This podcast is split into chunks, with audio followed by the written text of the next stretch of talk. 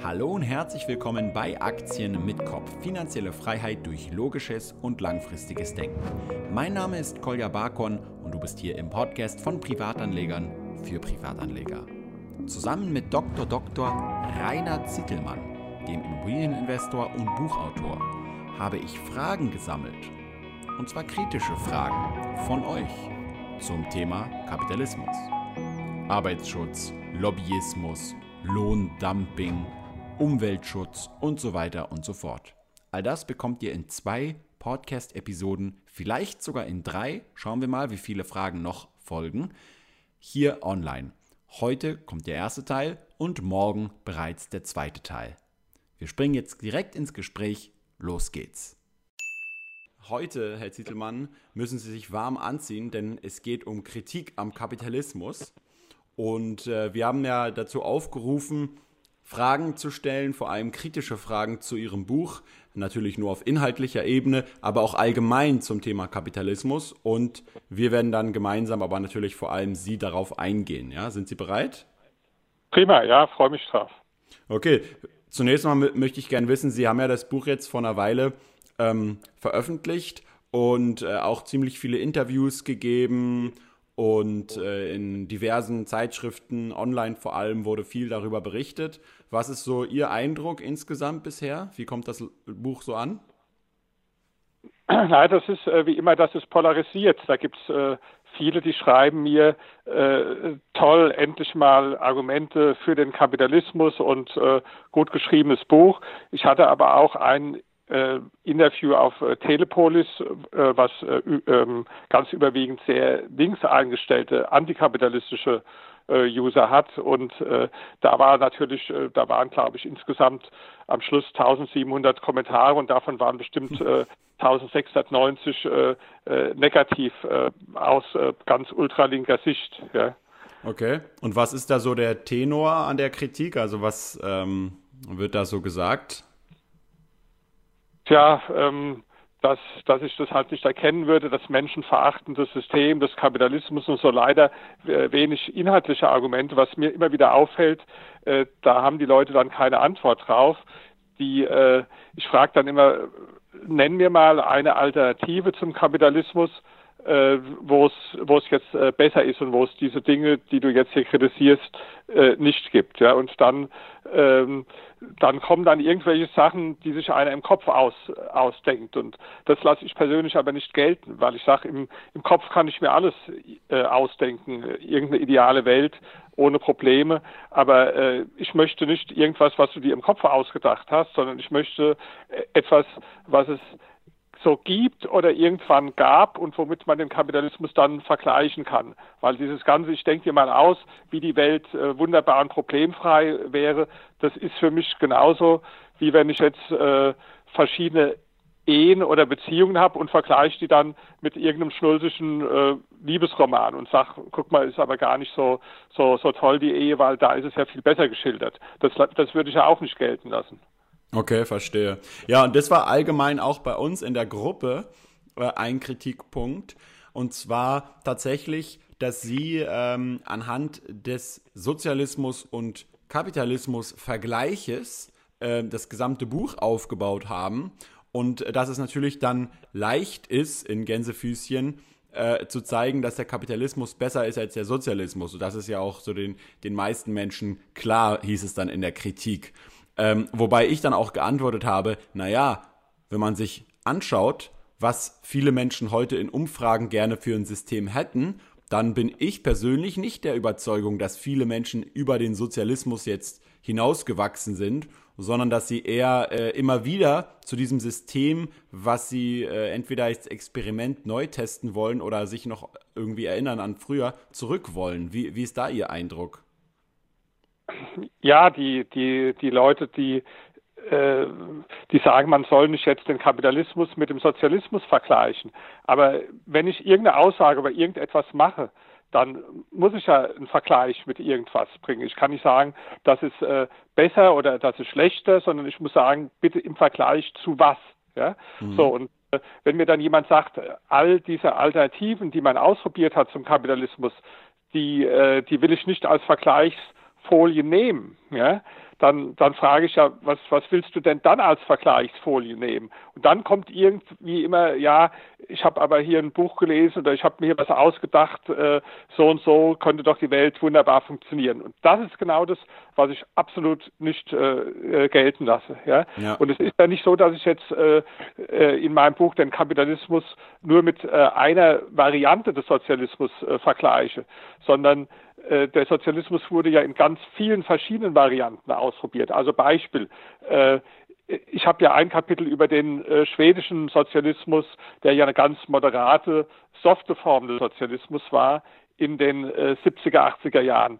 Ich habe ein Kapitel drin über den äh, sogenannten demokratischen Sozialismus, den man in den 60er, 70er Jahren in Großbritannien äh, äh, ausprobiert hat. Ja? Mhm. Ich habe äh, ich habe das chinesische Beispiel drin, ich habe dann das Beispiel von äh, Korea und von der DDR. Also das sind ja alles ganz unterschiedliche Varianten, wie man immer wieder den Sozialismus ausprobiert hat. Und äh, das Ergebnis war immer wieder, äh, nichts davon hat funktioniert. Ja? Mhm. Und ich stelle ja umgekehrt dar, ähm, es geht, äh, wenn man jetzt, ich habe ja nicht so eine Gegenüberstellung, dass ich sage, hier Sozialismus, hier Kapitalismus, sondern ich habe ja eine andere Vorstellung. Ich sage, in jedem tatsächlich existierenden System haben wir heute eine Mischung von kapitalistischen und sozialistischen Elementen. Mhm. Und ich habe ja mir angeschaut, was passiert, wenn ich den Kapitalismusanteil erhöhe, also sprich mehr Markt, äh, mehr äh, Privatisierungen äh, äh, und so weiter.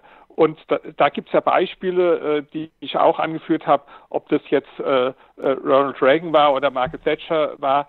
Immer wenn ich den Kapitalismusanteil erhöht habe, hat es dazu geführt, dass es den Menschen letztlich äh, besser ging. Und immer wenn ich den Sozialismusanteil erhöht habe, dann hat es dazu geführt, dass es den Menschen äh, schlechter ging. Also es ist ja jetzt nicht nur eine Gegenüberstellung von irgendwelchen äh, Systemen, mhm. sondern ich sage, jedes System ist ein Mischsystem und ich muss mir da nur anschauen, was passiert, wenn ich das Mischungsverhältnis zugunsten der einen oder zugunsten der anderen Seite verändere. Okay, das ist ein äh, guter Punkt, weil der leitet genau auch in die erste Frage ein, beziehungsweise den ersten Beitrag von Michael von Facebook. Und er äh, führt an, dass von Kapitalismusbefürwortern wird ja gefordert, dass der Staat so wenig wie möglich in den Markt eingreift. Heutzutage gibt es aber zahlreiche Gesetze, Normen und Vorschriften, an die sich die Unternehmen zu halten haben. Das fängt bei Umweltschutzmaßnahmen an und geht über die Kennzeichnungspflicht von Zutaten in Lebensmitteln. Oft wird von Kapitalismuskritikern ja angemahnt, dass sich die Unternehmen und Themen wie Umwelt und Verbraucherschutz ohne Regulierung nicht kümmern würden. Und es wäre doch auch für Konsumenten ein großer Rückschritt, wenn sich die Unternehmen nicht mehr an bestimmte Richtlinien halten würden. Die Konsequenz wäre, dass man bei jedem Produktkauf genau prüfen müsste, ob die Herstellung, Zutaten den Ansichten des Konsumenten entsprechen. Wenn nicht, würde er gegebenenfalls ein anderes Produkt kaufen. Und jetzt die Frage, wo würde Herr Zittelmann da die Grenze ziehen zwischen das ist notwendig und das soll der Markt selber regeln? Also erstmal die, äh, die Hypothese, dass jetzt Marktwirtschaftsbefürworter dafür wären, dass der Staat überhaupt gar keine Regeln setzt, die ist ja unrichtig. Selbst die, äh, die stärksten Befürworter des Kapitalismus, wie jetzt zum Beispiel äh, Hayek, ja, haben immer wieder betont, dass es natürlich einen Rahmen, einen gesetzlichen Rahmen geben muss, den der Staat setzt. Man kann die Frage auch nicht äh, ganz abstrakt beantworten, was ist zu viel, was ist zu wenig. Ich will es aber mal an einem konkreten Beispiel machen, wo ich mich besonders gut auskenne. Und zwar, das ist die, äh, die Immobilienindustrie oder die, die Bauwirtschaft. Mhm. Ja. Da haben wir heute einige Zehntausend Regulierungen in, in Deutschland. Äh, äh, ganz, ganz kompliziert. Und natürlich gibt es bestimmte Dinge, die notwendig sind. Es müssen ja bestimmte Vorgaben geben, wie zum Beispiel von der Statik her oder so, äh, dass ein Gebäude halt äh, sicher sein soll. Ja? Was ich jetzt aber nicht einsehe, ist, dass, der, dass zum Beispiel der Staat, und daran haben wir uns schon gewöhnt, jetzt irgendwelche Planvorgaben macht, wie jetzt optisch ein Gebäude auszusehen habe. Ja, dass zum Beispiel da irgendein in einem Bauamt, der sagt, hm, äh, habe ich neulich gerade erlebt, die, die Farbe, die gefällt mir jetzt nicht mehr so, es muss in einer anderen Farbe gemacht werden. Ja, äh, oder wir haben zum Beispiel äh, im Baugesetzbuch einen Paragraph 172, das ist äh, sogenannter Milieuschutz. Da mhm. hat man für bestimmte Gebiete äh, können da die Kommunen einen sogenannten Milieuschutz festlegen, äh, der dann dazu führt, dass zum Beispiel nicht erlaubt wird, zwei Waschbecken einzubauen, weil das dann als Luxus gilt und weil man sagt, das ist ja Luxus und da werden dann angestammte Mieter praktisch vertrieben. Ich weiß noch, vor 20 Jahren war es sogar in Berlin noch so, dass man äh, teilweise nicht mal eine Innentoilette genehmigt bekommen hat, äh, wenn eine Außentoilette da war oder keinen Fahrstuhl genehmigt äh, bekommen hat, mhm. weil es hieß, alles Luxus. Ja? Das heißt, äh, das heißt, wir haben natürlich, äh, um das mal abstrakter zu sagen, bei dem Beispiel bestimmte Vorschriften, die sind nicht, die sind notwendig. Ich kann nicht sagen, äh, jeder soll sein Haus so hinbauen, äh, wie er, wie er will, und am Schluss stürzt es dann halt ein. Da sind natürlich Vorschriften nötig. Ja? Aber es gibt viel mehr unnötige Vorschriften, als dass es äh, sinnvolle und notwendige Vorschriften äh, gibt. Und das gilt nicht nur in dem äh, Baubereich, das gilt überall in der Gesellschaft. Das heißt, ähm, die Alternative ist jetzt nicht, dass man sagt, wir haben jetzt hier eine Anarchie, wo, wo jeder jetzt genau das macht, was er will und wo wir gar keinen Ordnungsrahmen mehr durch den Staat haben. Aber das ist nicht die Frage, die sich heute stellt, ja, sondern da sind wir weit, weit von, von entfernt.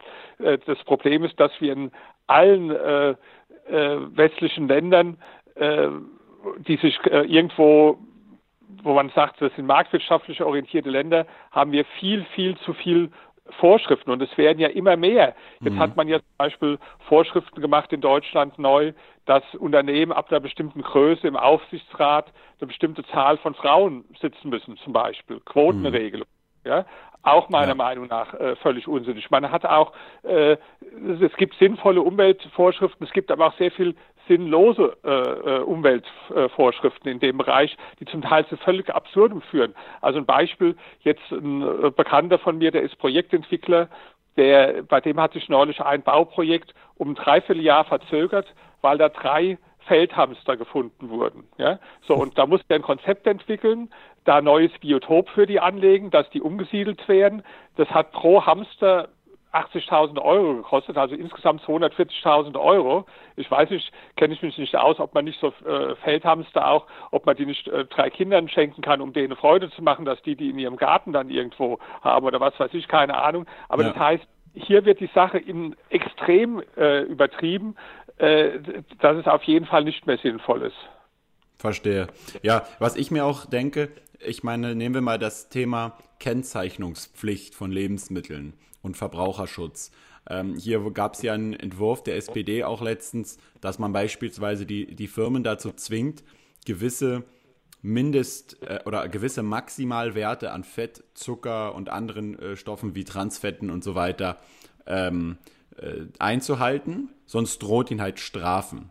So. Und was ich immer merke, auch bei der Frage von Michael, wie wenig Selbstvertrauen die Leute eigentlich haben in sich und in andere Unternehmen und Menschen, weil man muss ja immer gucken, es gibt am Markt immer das, was andere Leute nachfragen. Okay? Wenn jetzt kein Mensch auf der ganzen Welt es interessieren würde, was in seinem Lebensmittel drin ist, was er konsumiert.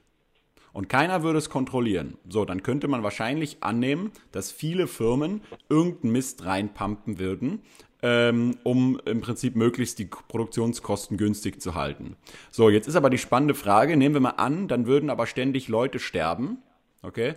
Und ähm, auf einmal entwickelt sich in der Bevölkerung so ein Widerstand dagegen und die sagen, wir wollen jetzt Lebensmittel, die besser sind. So, in einem freien Markt würde jetzt Folgendes passieren. Irgendein Unternehmer wie der Herr Zietelmann oder irgendein anderer Unternehmer würde hingehen und würde sagen, passt mal auf Leute, kauft alle bei mir ein, weil auf meinen Lebensmitteln ist nur das Beste drin von allem. Auf einmal gäbe es also ein Angebot, eine Alternative, Okay? Und so ist es ja auch heutzutage. Man hat überall die unterschiedlichsten Angebote und manche gehen ja weit über diese gesetzliche Normen hinaus. Zum Beispiel Demeter und so in den ganzen Reformhäusern und so weiter. Und da kann man ja einkaufen, wenn man sozusagen viel mehr Wert legt drauf, als auf das, was, was sozusagen irgendwie in irgendeiner Pizza drin ist. Was also meine These ist, dass man diesen ganzen Verbraucherschutz eigentlich nicht braucht, weil dass die Leute nach und nach sowieso herausfinden würden, was gut ist und was nicht, weil sich immer irgendein, äh, irgendein Angebot für die Nachfrage entwickeln würde. Was sagen Sie dazu? Ja, sagen wir mal, das, das, dahinter steckt ja auch eine abwegige Meinung, nämlich die Leute, die würden jetzt äh, äh, Pizza essen oder Schokolade essen oder rauchen, weil sie nicht wüssten, dass es äh, gesundheitsschädlich ist. Das ist ja aber Quatsch. Ja, ich habe jetzt in meinem ganzen Leben noch nie einen Menschen getroffen, der der nicht wusste, dass äh, Rauchen äh, schädlich ist und der nicht wusste, dass äh, Schokolade oder Pizza dick machen. Das mhm. wissen wir alle und trotzdem wissen wir, dass es nicht so einfach ist, jetzt darauf zu verzichten. Aber ich bin auch der Meinung, dass es jetzt nicht äh, die Aufgabe vom Staat ist, dafür zu sorgen, dass sich die Menschen gesund ernähren. Äh, abgesehen davon ändern sich die Meinungen der Ernährungswissenschaftler, was eine gesunde Ernährung ist, alle paar Jahre. Und da gibt es äh, auch ganz unterschiedliche Meinungen von Ernährungswissenschaftlern. Und soll der Staat denn jetzt eine bestimmte Meinung von einer Gruppe von Ernährungswissenschaftlern irgendwo zur Norm äh, erheben? Da wird natürlich dann immer eingewandt, äh, ja, dass äh, die, die Leute, die jetzt praktisch ähm, äh, gesünder leben, dass die würden dann ja äh, praktisch in die Versicherung für die Leute, die ungesund leben, mit einbezahlen. Ja? Mhm. Das, das stimmt aber gar nicht, weil es ist so, im Prinzip am, am ökonomischsten sogar äh, absurderweise ist es für die Versicherung sind die Leute, die ungesund leben. Ja? Das heißt also, wer jetzt zum Beispiel stark übergewichtig ist und viel raucht, ja, der belastet die Versicherung am wenigsten. Ja? Und warum? Weil die Menschen nämlich äh, viel früher sterben und weil die meisten Kosten, die fallen nämlich in den letzten Lebensjahren an. Ja? Mhm. Das heißt also, das Argument, das lasse ich auch nicht gelten. Äh, ich, ich bin halt einfach der Meinung, der, der Staat ist nicht der große Erzieher, der uns jetzt äh, sagen soll, äh, zum Beispiel, wie wir gesund, äh, gesund essen sollen, sondern ich bin der Meinung, das ist die Verantwortung von jedem einzelnen Menschen und es gibt auch ein Recht darauf, sich ungesund zu ernähren. Es gibt auch ein Recht darauf, unvernünftig äh, äh zu sein. Und äh, dahinter steckt so ein bisschen die Aufgabe, die, die die äh, Ansicht vom Staat als großem Erzieher. Und da, ja. nur es ist halt nicht konsequent zu Ende gedacht. Dass man, man sieht es ja auch bei Finanzprodukten. Da wird jetzt gefordert, der, der, der Staat soll bestimmte äh, Finanzprodukte dann äh, praktisch äh, vorschreiben oder andere sollen äh, verboten werden. Aber das setzt immer voraus, dass der Staat jetzt klüger ist als die einzelnen Menschen es sind. Und der Staat ist ja nichts Abstraktes, sondern das sind letztlich irgendwelche Beamten und Politiker. Und ich sage damit eigentlich nur, der Beamte in seiner Amtsstube ist äh, klüger als die Masse der Konsumenten. Und der, der Politiker ist klüger und soll deswegen für andere Menschen entscheiden, äh, was gut und was schlecht ist. Und das ist halt nicht mein äh, Menschenbild. Ja, ich wollte gerade sagen, das ist tatsächlich dann am Ende eine Frage des Menschenbildes, weil auf, die, auf Ihre Argumentation würde jetzt zum Beispiel jemand wieder eingehen und sagen, na ja, aber was ist beispielsweise mit dem übergewichtigen Kind, ja, was von zwei übergewichtigen Eltern großgezogen wird, ähm, die sich jetzt beispielsweise auch von der Lebensmittelsituation her so ernähren, dass das Kind eigentlich keine große Wahl hat, weil es halt äh, das lernt und auch dann bereits ja schon in, dem, in den Genen und so weiter drin hat, was äh, von der vielleicht schon übergewichtigen Mutter während der Schwangerschaft ihm mitgegeben wurde, ja. Und jetzt ist sozusagen das Argument, naja, wir müssen solche Kennzeichnungspflichten und so weiter überall haben oder irgendwelche Maximalgrenzen, damit eben solche Menschen, die, die das überhaupt gar nicht gelernt haben vor ihren Eltern, geschützt werden.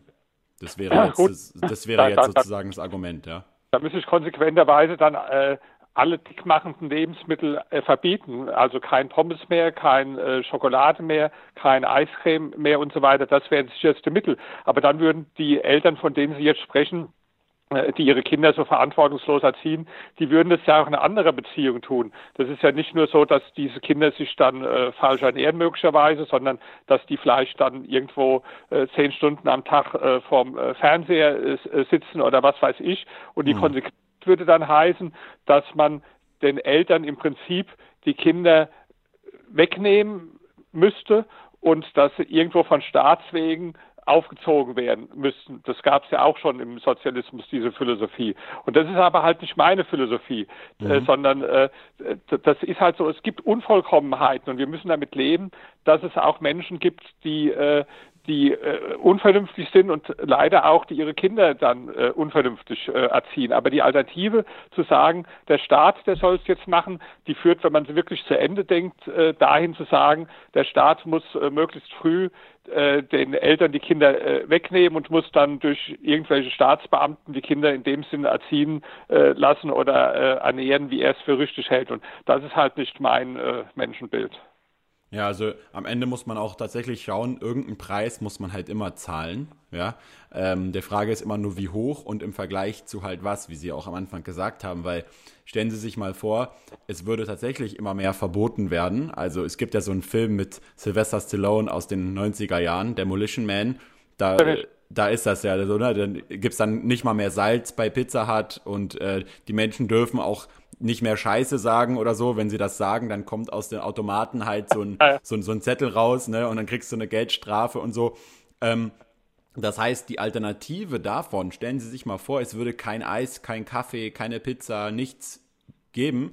Ich will gar nicht wissen, wie sich das beispielsweise auf die Depressionsrate oder auf die Mordrate auswirken würde. Also ich hätte, ich hätte, ich hätte, würde sagen, das könnte sich extrem äh, erhöhen, weil eben äh, für viele Leute ja auch mal eben eine ungesunde Pizza ein Ausgleich ist oder einfach eine Art, sich zu entspannen, ja.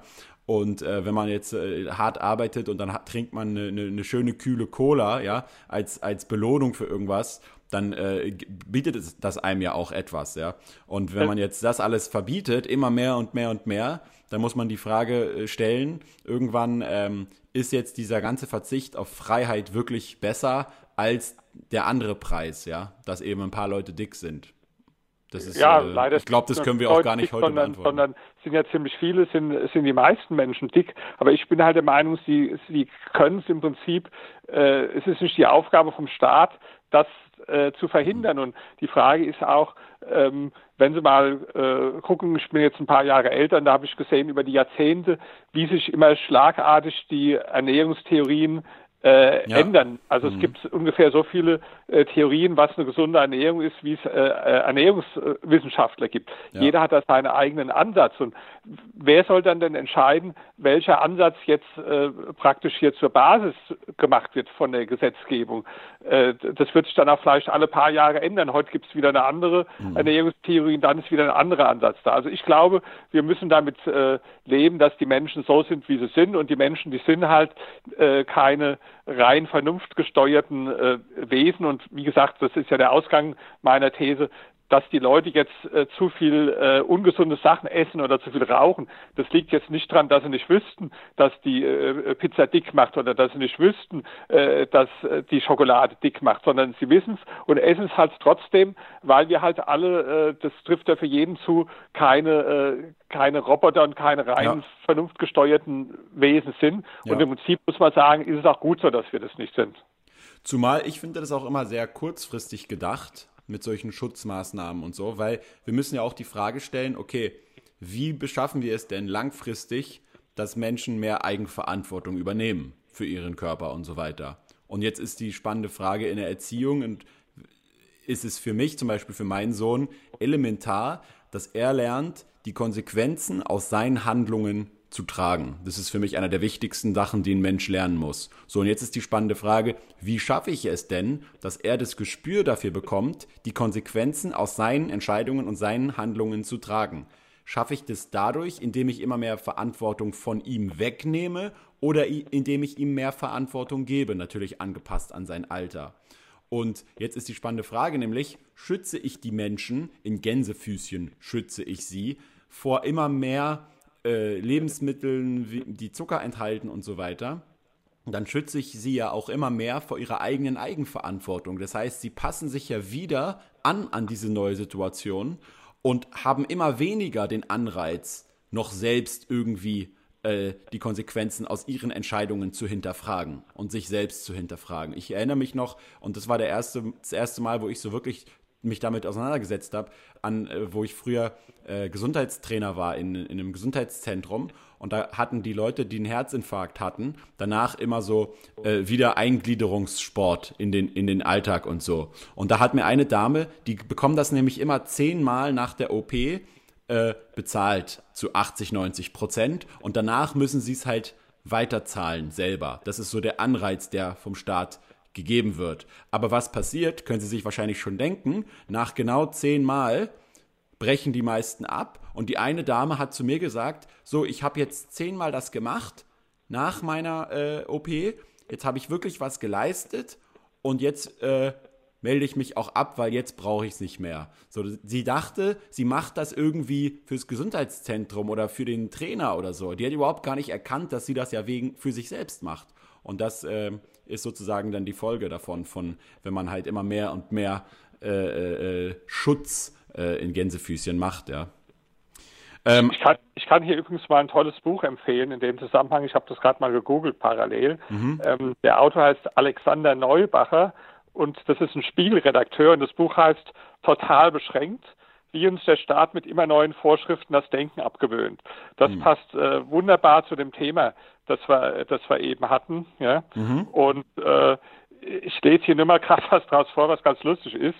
Ähm, äh, der Oberbürgermeister und das Amt für Verkehrsmanagement der Stadt Düsseldorf haben einen ausführlichen Leitfaden herausgegeben, in dem auf acht Seiten erklärt wird, wie man als Fußgänger richtig über die Ampel geht. Unter der Überschrift Die Ampel springt auf grün wird erläutert, dies sei der ideale Zeitpunkt für alle Fußgänger, jetzt loszugehen. Oder laut Paragraph 22 der Straßenverkehrsordnung müssen sich Hunde im Auto anschnallen, ja. Katzen dagegen nicht. Mhm. Dafür dürfen Hunde vom Fahrrad ausgeführt werden, für Katzen ist das untersagt. Ja? Und bei der Mülltrennung blickt keiner mehr richtig durch. Laut der sechsten Verordnung zur Änderung der Verpackungsverordnung muss ein Kleiderbügel, der mit einem Kleidungsstück gekauft wurde, im gelben Sack entsorgt werden, während der Kleiderbügel, der getrennt von dem Kleidungsstück erworben wurde, in die Restmülltonne gehört. ja? Oder wer in Hamburg ein Haus baut, hat insgesamt etwa 30 Verordnungen zu beachten, von der Garagenverordnung bis zur Verordnung über die Überwachung von Tätigkeiten mit Bauprodukten und bei Bauarten. Oder ein Fischhändler in Hamburg wurde vom mhm. Amtsgericht Altona zu einem schriftlichen Hinweis verdonnert. Zitat, wir müssen Sie darauf hinweisen, dass im Fisch Gräten vorkommen können. Ein Kunde hatte sich beim Verzehr an einer Kräte verschluckt und auf Körperverletzung geklagt. Also, ja, verstehen Sie? Das ist so absurd. Äh, wir haben das ja auch in den USA zum Teil sogar noch extremer. Ich weiß nicht, ob Sie das kennen mit der äh, Klage gegen Red Bull. Ja? Äh, ja, weil ich kann mich irgendwie vage erinnern, dass die, jemand gestorben ist, weil er irgendwie zu wenig getrunken hat und nur einen Red Bull getrunken hat und dann. Nee, nee, das war anders. Das okay. da, hat einer geklagt. Die Reklame von Red Bull lautet ja Red Bull verleiht Flügel. Ja? Da hat einer geklagt, dass es nicht stimmt und hat auch gewonnen. Und da musste also Red Bull äh, riesen äh, in Millionenhöhe Schadenersatz zum bezahlen. Ja? Und hm. da, da wird der Mensch irgendwo äh, wie ein äh, unmündiges Wesen. Ja, wenn ich jetzt als als Fischhändler ein großes Schild anbringen muss, äh, dass da Gräten drin sein können und dass es schädlich sein kann. Ich äh, tue ja den Menschen eigentlich, äh, behandle ich jeden wie einen völlig unmündigen oder mit dem geringstmöglichen IQ oder vielleicht ein, ein Kleinkind, das von nichts eine Ahnung hat. Also wie gesagt, hinter der ganzen Sache steht ein bestimmtes äh, Menschenbild, was ich nicht teile. Aber ich würde sagen, wir kommen jetzt fast in so Grundsatzdiskussionen, ja, die sind ja. Wir gehen Aber lass uns mal wieder ja. direkter zum Thema äh, Kapitalismus ja. zurückkommen. So. Genau, und zwar fragt der Kai, ganz anderes Thema. Äh, Kapitalismus neigt doch dazu, Monopole auszubilden, ja sogar weltweite Imperien. Nun könnte man denken, dass dann irgendwann einmal ein Unternehmen die ganze Welt beherrscht, also Google, Amazon oder vielleicht jetzt sogar schon die Finanzelite. Ist das dann so äh, oder kann und sollte man was dagegen tun oder habe ich da einen Denkfehler? fragt der Kai. Also erstmal diese Theorie mit den Monopolen, die gibt schon so lange, äh, wie es den Kapitalismus und Kapitalismuskritiker gibt. Ähm, vor ungefähr 100 Jahren hat Lenin ein Buch geschrieben, der Imperialismus als höchstes Stadium des Kapitalismus. Und da wurde praktisch schon diese Theorie entwickelt von dem Monopolkapitalismus und genau das, was gesagt wird. Was ist in der Zwischenzeit passiert in den 100 Jahren? Ist das jetzt passiert, dass wir ein Monopol haben, was dann die ganze Welt beherrscht? Nein, es ist ganz anders. Wir haben immer wieder natürlich Unternehmen, die eine unglaubliche Größe und Macht, Marktmacht erringen. Sie haben jetzt gerade ein paar aktuelle Beispiele genannt, wie Facebook oder, oder äh, Google oder Amazon. Wir wissen aber aus der geschichtlichen Erfahrung, dass keines dieser Unternehmen ewig Bestand hat. Gucken Sie mal, es kann ja jeder für sich selbst machen, die aktuelle Zusammensetzung zum Beispiel vom DAX oder vom, vom Dow Jones. Ja? Mhm. Wie viele Unternehmen da vor 50 Jahren auch schon drin waren. Das waren ganz wenige. Und umgekehrt gucken Sie mal die Unternehmen, die vor 50 Jahren da drin waren, wie viele heute noch da drin sind und wie viele einstmals ganz große, mächtigen Unternehmen es gar nicht mehr gibt. Ich weiß auch zum Beispiel, es gab eine Zeit lang mal äh, nur, also gibt es auch heute nur noch vier große Wirtschaftsprüfungsgesellschaften auf der Welt. Eine davon hieß Arthur Andersen. Die gibt es heute nicht. Die sind irgendwann kaputt gegangen. Warum? Äh, die großen Unternehmen gehen fast alle irgendwann in der Geschichte kaputt, weil sie nämlich umso größer sie werden, werden sie immer staatsähnlicher, immer bürokratischer. Mhm. Wer selbst mal in einem Unternehmen gearbeitet hat, der weiß das. Ich habe auch in ganz großen Unternehmen äh, gearbeitet früher und in kleinen. Die kleinen Unternehmen sind meistens äh, äh, flexibel, passen sich schnell an. Umso größer ein Unternehmen wird, umso mehr wird es staatsähnlicher, immer bürokratischer, immer umständlicher und verliert irgendwann auch den Kontakt zum Markt mhm. und fängt auch irgendwann an, Fehler zu machen. Und das ist genau der Zeitpunkt, und das ist ja das Schöne am Kapitalismus, dass dann auf einmal andere Konkurrenzunternehmen kommen, die genau diese Defizite entdecken und wo es eine Alternative gibt. Wir haben ja im Moment gerade die Diskussion mit, äh, mit Facebook. Ich bin fest davon überzeugt, wenn Facebook jetzt noch, noch mehr Fehler macht und mehr Sachen, die in die Richtung gehen, wie wir es jetzt erlebt haben, dann werden sich einerseits einfach Menschen aus Facebook ausklinken, abschalten und dann wird es irgendwelche Wettbewerber kommen, die in diese Lücke hineinstoßen. Und das ist keine Theorie, sondern das ist das, was in der Praxis immer, immer wieder in der Geschichte zu beobachten ist und passiert ist. Äh, das heißt, diese Monopole oder auch äh, meistens sind es ja gar keine Monopole, sondern es sind oft äh, Oligopole, äh, also wenige große marktbeherrschende Unternehmen. Das dauert eine Zeit lang, aber nichts ist für die Ewigkeit hm. und sie sie verschwinden dann meistens wieder nach, nach einer Zeit, weil sie halt sich zu sehr bürokratisieren und, und Fehler machen und zu mächtig werden und weil es Wettbewerber gibt, die auf einmal sagen, wie man die, die Produkte oder die Leistungen äh, besser oder günstiger anbieten so kann. Und kein noch so großes Unternehmen. Sie jetzt die Deutsche Bank, da hätten wir vielleicht noch vor 20 Jahren gesagt, hätte vielen gedacht, die ist unzerstörbar, die wird es ewig geben. Mhm. Ich weiß nicht, ob ich heute drauf wetten würde, dass es die Deutsche Bank in der Form noch in, in zehn Jahren äh, geben wird. Und wenn der Staat nicht immer wieder eingreifen würde, um solche Unternehmen dann zu retten, gerade im Bankenbereich, dann wäre dieser Prozess sogar noch viel schneller. So, ja. das war meine erste Anmerkung. Die zweite Anmerkung ist, wenn jemand gegen Monopol ist, dann muss er vor allen Dingen mal absolut gegen den Sozialismus sein, weil das ultimative Monopol ist der Sozialismus, weil das ist ein Staatsmonopol, wo halt keiner mehr irgendwo eine Alternative hat, äh, dann als, als Konsument. Jetzt nehmen wir mal ein aktuelles Beispiel, die, die, die Abgasaffäre äh, mit, äh, also äh, Diesel, äh, wo, wo man die, äh, die, ähm, die äh, Software manipuliert hat bei VW und auch bei anderen Unternehmen das sage ich mal so, wenn das jetzt viele Menschen gibt, die sich daran stören, dann werden die halt stattdessen eine andere Firma bevorzugen und da ihre Autos kaufen, wo es, äh, wo das nicht gemacht wurde. Und wenn es die Leute nicht stört und sie weiter dann VW kaufen, dann ist es auch vollkommen in Ordnung, äh, meiner Meinung nach. Dann, dann messen die Menschen halt dem Thema nicht so eine große Bedeutung bei, wie vielleicht die Politiker oder die Medien dem Thema äh, beimessen. Aber im Grunde hat doch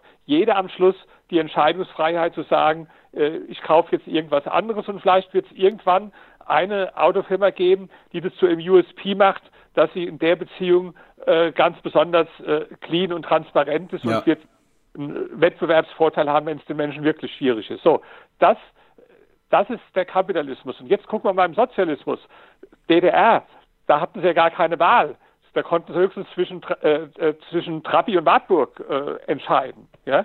Aber wenn die jetzt eine entsprechende Manipulation durchgeführt hätten, erstens mal wäre es gar nicht an die Öffentlichkeit gekommen wahrscheinlich, weil es gar keine Pressefreiheit äh, gab. Das ist schon mal das Erste. Aber selbst wenn es dann bekannt geworden wäre, ja, äh, die Leute hätten ja gar keine Alternative gehabt. Und deswegen, also wer gegen das Monopol ist, der muss vor allen Dingen äh, gegen den Sozialismus sein, weil der mhm. Sozialismus ist das einzige System, in dem es wirklich das absolute Monopol gibt, nämlich das Staatsmonopol. Und was mich wundert, ist, dass die Leute, die oft so gegen den Monopolkapitalismus schimpfen, dass die auf der einen anderen Seite dann diejenigen sind, die für Verstaatlichungen eintreten. Das heißt, äh, ist ja völlig absurd. Ich bin gegen das Monopol und fordere als Alternative das absolute, ultimative Staatsmonopol. Eigentlich völlig absurd. Ja, also ich habe ja gelernt, damals nicht in Wörtern zu denken, sondern in Dingen. Und Monopol, dieses Wort, da, da versteht, ist ja genau wie Kapitalismus, da versteht sowieso jeder mal wieder irgendwas anderes darunter. Man muss sich ja auch hier wieder fragen, was, äh, wie ist dieses Wort eigentlich entstanden und was meint man damit ursprünglich? Und was sind, was sind jetzt sozusagen die potenziellen negativen Konsequenzen eines Monopols? Da kann es sein, stellen wir mal vor, Google hat irgendwann, äh, ist der einz, einzige Datenunternehmen der Welt, ein riesiges Unternehmen und kann im Prinzip steuern, wie wir denken, äh, in, in der Art und Weise, wie sie halt die Informationen uns äh, wieder zurückgeben und so weiter. Oder sie sind sozusagen der einzige Anbieter im Internet noch, äh, der überlebt hat und äh, können deswegen extrem hohe Preise von ihren äh, Werbekunden sozusagen durchsetzen und so. Das wären dann glasklare negative Folgen, die jeder spüren würde. Und jetzt muss man also, viele Leute verwechseln immer meiner Meinung nach den Begriff Monopol mit einfach Marktmacht. Also nur weil ein Unternehmen groß ist, ist es, bedeutet es ja nicht, dass es deswegen ein Monopol ist.